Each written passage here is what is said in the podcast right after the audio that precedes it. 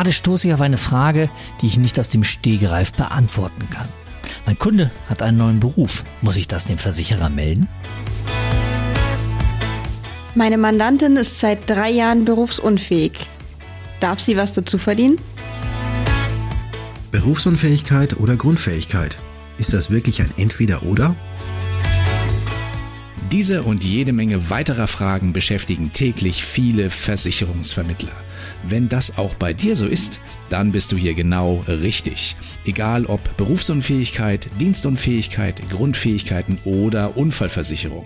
Folge für Folge liefern wir in unserem Podcast Antworten zu allen deinen Fachfragen rund um die große Welt der Biometrie.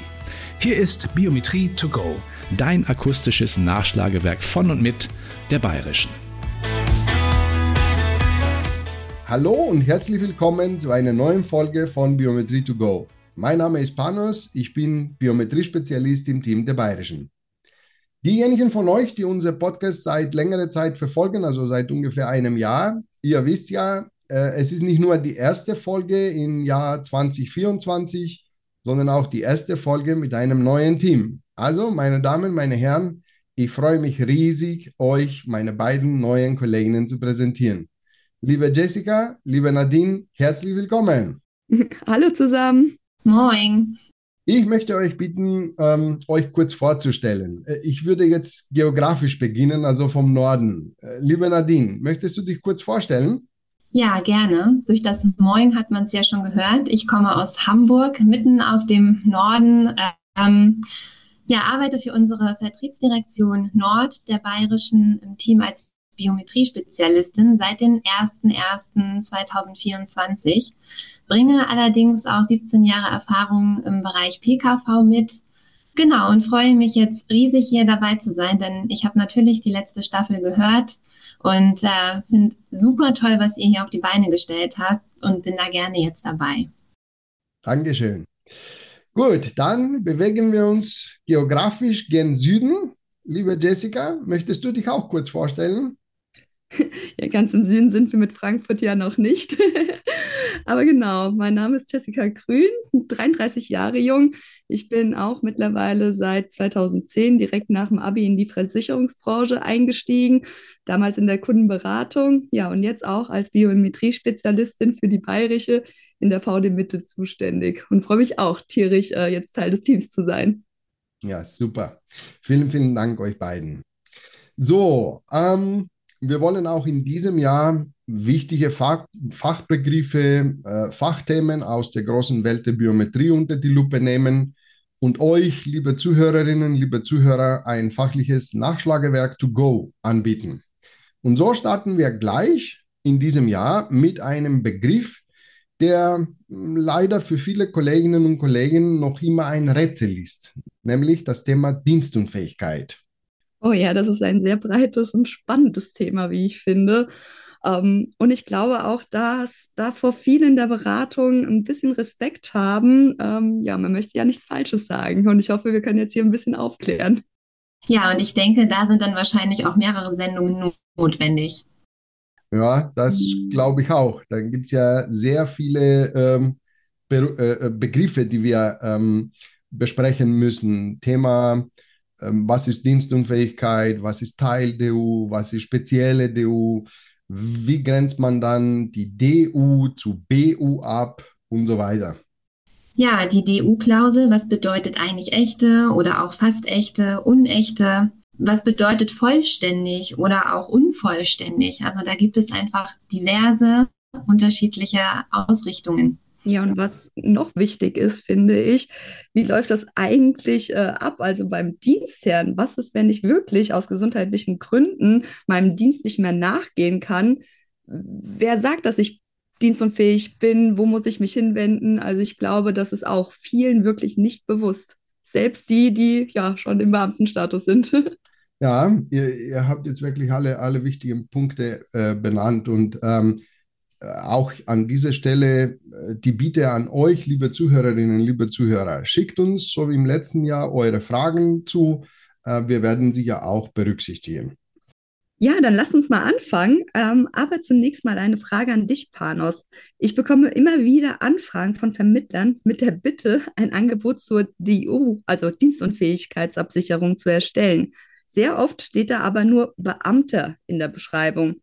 Da fehlt der genaue Beamtenstatus und ähm, ich muss immer nachhaken. Also ist das bei dir auch so? Ja, leider kommt es äh, sehr oft vor. Ähm, das ist ein sehr guter Punkt, den du ansprichst, äh, Jesse. Ähm, Thema Beamtenverhältnisse. Äh, liebe Kolleginnen, liebe Kollegen da draußen, es gibt ja wirklich mehrere Beamtenverhältnisse. Die, die drei wichtigsten oder am besten die drei häufigsten, so richtig, sind ja der Beamte auf Widerruf, ist der Beamte auf Probe und der Beamte auf Lebenszeit. Warum ist jetzt der Status wichtig? Wenn Dienstunfähigkeit tatsächlich eingetreten ist, dann ist für die Versorgung durch den Dienstherrn entscheidend, welcher Status der Beamte zu diesem Zeitpunkt hat. In der Regel, jetzt ohne viel in die Tiefe gehen zu wollen, der Beamte auf Widerruf zum Beispiel wird in der Regel entlassen und bei der Deutschen Rentenversicherung nachversichert. Der Beamte auf Probe wird in den meisten Fällen ebenfalls entlassen und bei der Deutschen Rentenversicherung nachversichert. Der Beamte auf Lebenszeit wiederum, der wird in der Regel in den Ruhestand versetzt. Ihr seht also, es gibt ja ganz viele Unterschiede. Deswegen ist es wichtig, wenn ihr ein Angebot vom Versicherer verlangt zum Thema Dienstunfähigkeitsabsicherung, gebt uns bitte auch den Status gleich mit. Dann bekommt ihr das Angebot, was zu diesem Interessenten oder zu dieser Interessentin auch passt. Ja, genau. Und das ist auch ein Thema, was in der PKV immer wichtig war. Welchen Status haben die Beamtinnen und Beamten, damit sie auch wirklich den vollen Versicherungsschutz genießen, den sie brauchen? Auch für ihre Familienangehörigen zum Beispiel. Mhm. Ja, das ist vollkommen richtig. Lassen Sie jetzt mal mit der, mit der Definition der Dienstenfähigkeit weitermachen. Ähm, es gibt ja unterschiedliche Definitionen ich würde mal anfangen mit der Definition der sogenannten allgemeinen Dienstenfähigkeit. Die findet man ähm, in den einschlägigen Beamtengesetzen und da finden wir wiederum zwei Definitionen. Als erstes kommt diese strenge Definition, die sagt, der Beamte ist dienstunfähig, wenn er aufgrund des körperlichen Zustandes oder aus gesundheitlichen Gründen zur Erfüllung der Dienstpflichten, Achtung, dauernd unfähig ist.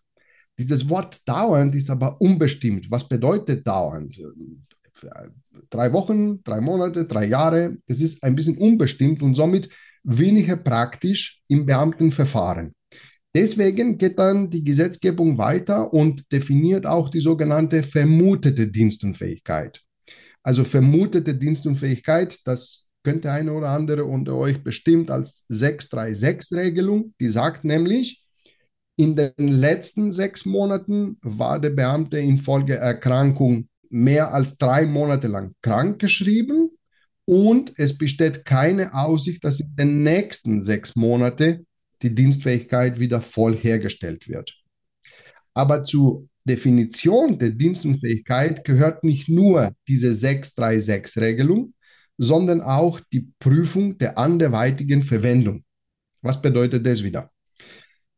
Nun, bevor die Entscheidung des Dienstherrn da ist, dass ein Beamter zum Beispiel auf Lebenszeit in den Ruhestand versetzt wird, weil er dienstunfähig geworden ist, greift das systemimmanente Recht des Dienstherrn ein. Das bedeutet, dass der Dienstherr prüfen muss, ob eine anderweitige Verwendung des Beamten möglich ist. Das muss er im Übrigen auch nach der Versetzung in den Ruhestand machen.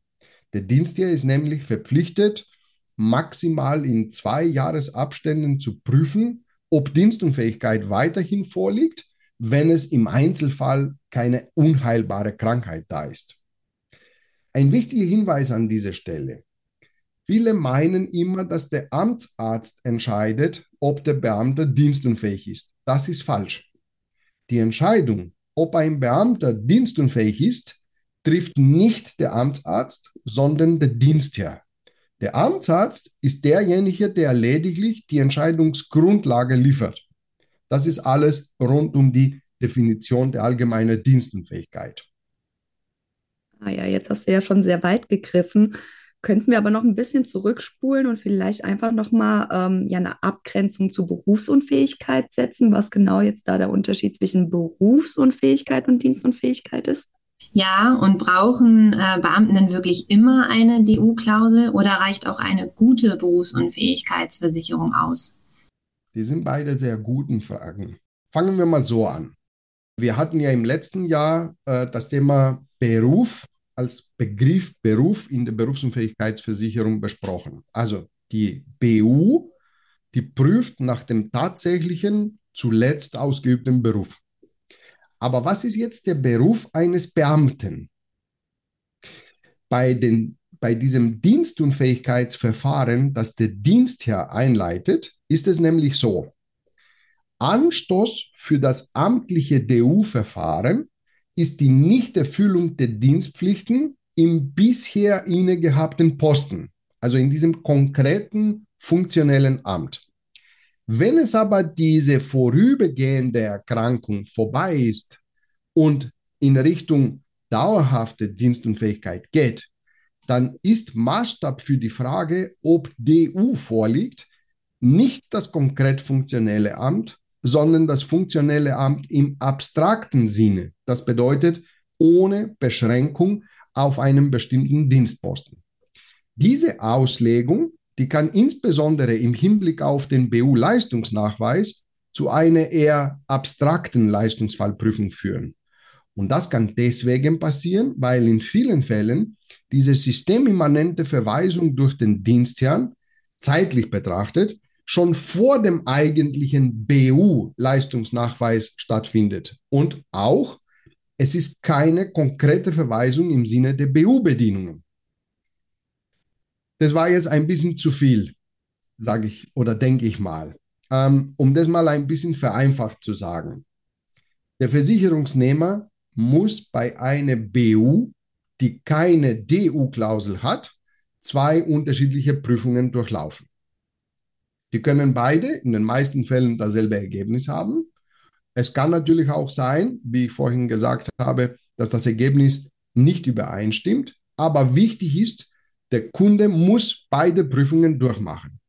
Wenn der Kunde einen BU-Vertrag hat, aber mit einer DU-Klausel, kann es sein, dass die DU-Klausel unter Umständen diese zweite Prüfung durch den privaten BU-Versicherer aushebelt. Ob das natürlich gelingt, hängt mit dem exakten Wortlaut der DU-Klausel zusammen. Das können wir dann später nochmal besprechen, wenn es um die DU-Klausel an sich geht. Also, um eure Frage zu beantworten, Abgrenzung zu BU, ja, es ist eine ganz andere Definition, es ist nicht identisch. Und zweite Frage, brauchen die Beamten wirklich eine EU-Klausel? Nicht unbedingt, aber in diesem Fall müssten wir die Kunden darauf aufmerksam machen, Achtung, im Leistungsfall musst du zwei Prüfungen durchlaufen. Ja, super. Danke, Panos. ähm, aber was ist denn jetzt zum Beispiel eine Teil-DU? Gibt es die wirklich? Die gibt es, nur die heißt ja nicht Teil der EU. Die heißt offiziell begrenzte Dienstfähigkeit. Ähm, diese begrenzte Dienstfähigkeit wurde erst im Jahr 1998 eingeführt. Es ist ein spezielles Rechtsinstitut und dieses Rechtsinstitut bekräftigt zwei hergebrachte Grundsätze des Beamtentums, nämlich erstens, der Beamte schuldet seine gesamte Persönlichkeit, seine gesamte Arbeitskraft dem Dienstherrn. Das war der erste der Grundsatz. Und der zweite Grundsatz ist, Rehabilitation kommt vor der Pensionierung. Was ist also begrenzte Dienstfähigkeit? Begrenzt ist dann die Dienstfähigkeit, wenn sie zwar nicht für 100 Prozent ausreicht, aber zumindest für 50 Prozent der regelmäßigen Arbeitszeit. Die begrenzte Dienstfähigkeit, und das ist jetzt aber auch ein Fehler, was sehr oft vorkommt im Gedankengang, die ist nicht mit einer Teilzeitbeschäftigung zu verwechseln. Die Teilzeitbeschäftigung, die wird auch im Beamtengesetz behandelt, aber zu einem ganz späteren Kapitel. Warum? Weil die Teilzeitbeschäftigung, die setzt einen freiwilligen, aber genehmigungspflichtigen Antrag des Beamten voraus. Und es hat überhaupt keinen gesundheitlichen Hintergrund, sondern zum Beispiel familienpolitische Zwecke. Also eine Beamtin beantragt Teilzeitbeschäftigung, damit sie mehr bei ihren Kindern ist. Das hat ja nichts mit der Gesundheit zu tun. Die begrenzte Dienstfähigkeit dagegen, die braucht keinen Antrag des Beamten, sondern das ist ein Anstoß, eine Entscheidung des Dienstherrn. Der Dienstherr muss aktiv nach einer passenden Stelle suchen und dafür hat er sogar ein relativ schmales Zeitfenster. Also ich finde das Thema generell mega spannend. Es ergeben sich so viele Fragen auch, weil ich finde auch, Beamter ist ja nicht gleich Beamter.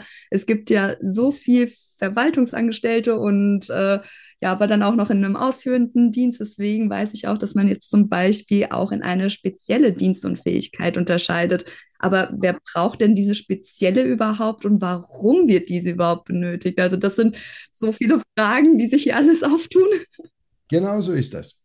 Also spezielle Dienstunfähigkeit. Dann klären wir ja gleich den Begriff an sich. Der, der Beamtengesetzgeber, der kennt doch keine spezielle DU er kennt ja auch keine besondere DO. Diese Begriffe, die gibt es ja nicht im Gesetz, sondern die sind ja Umschreibungen aus der privaten Versicherungswirtschaft.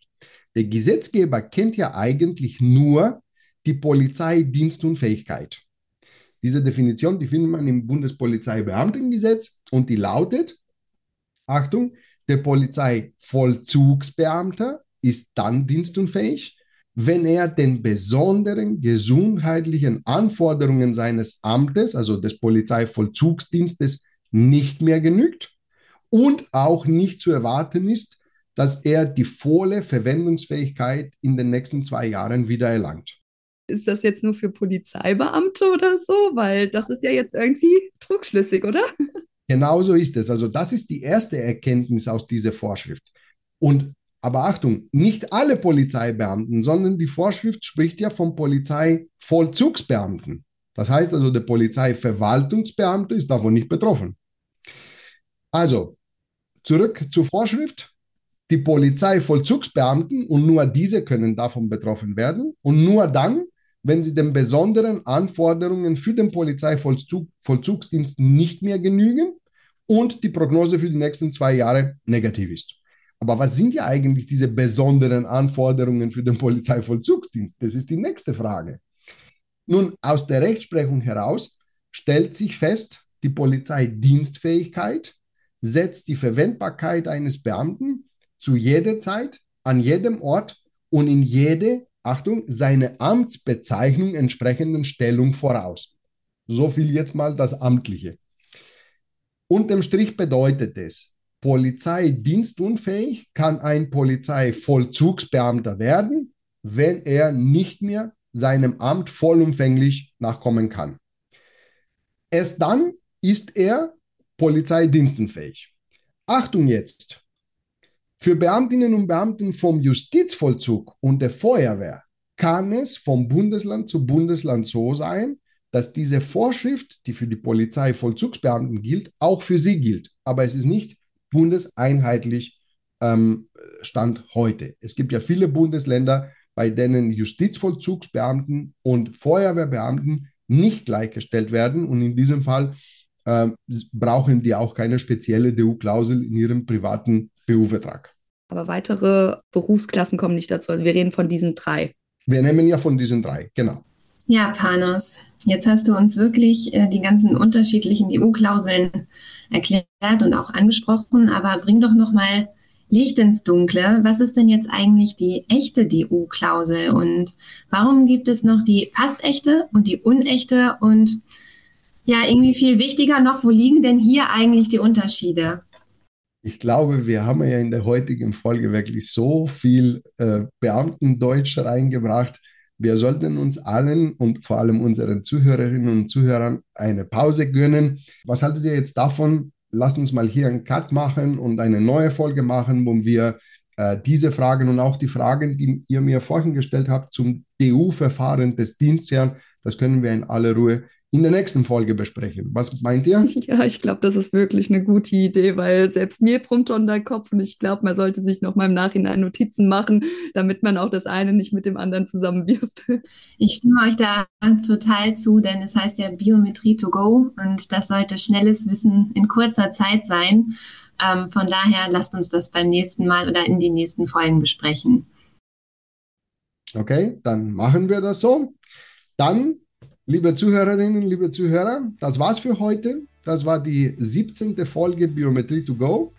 Ähm, wenn ihr unseren Podcast gut findet, empfiehlt uns gerne an Kolleginnen und Kollegen weiter und gibt uns auch gerne euer Feedback, sendet uns eure Fragen.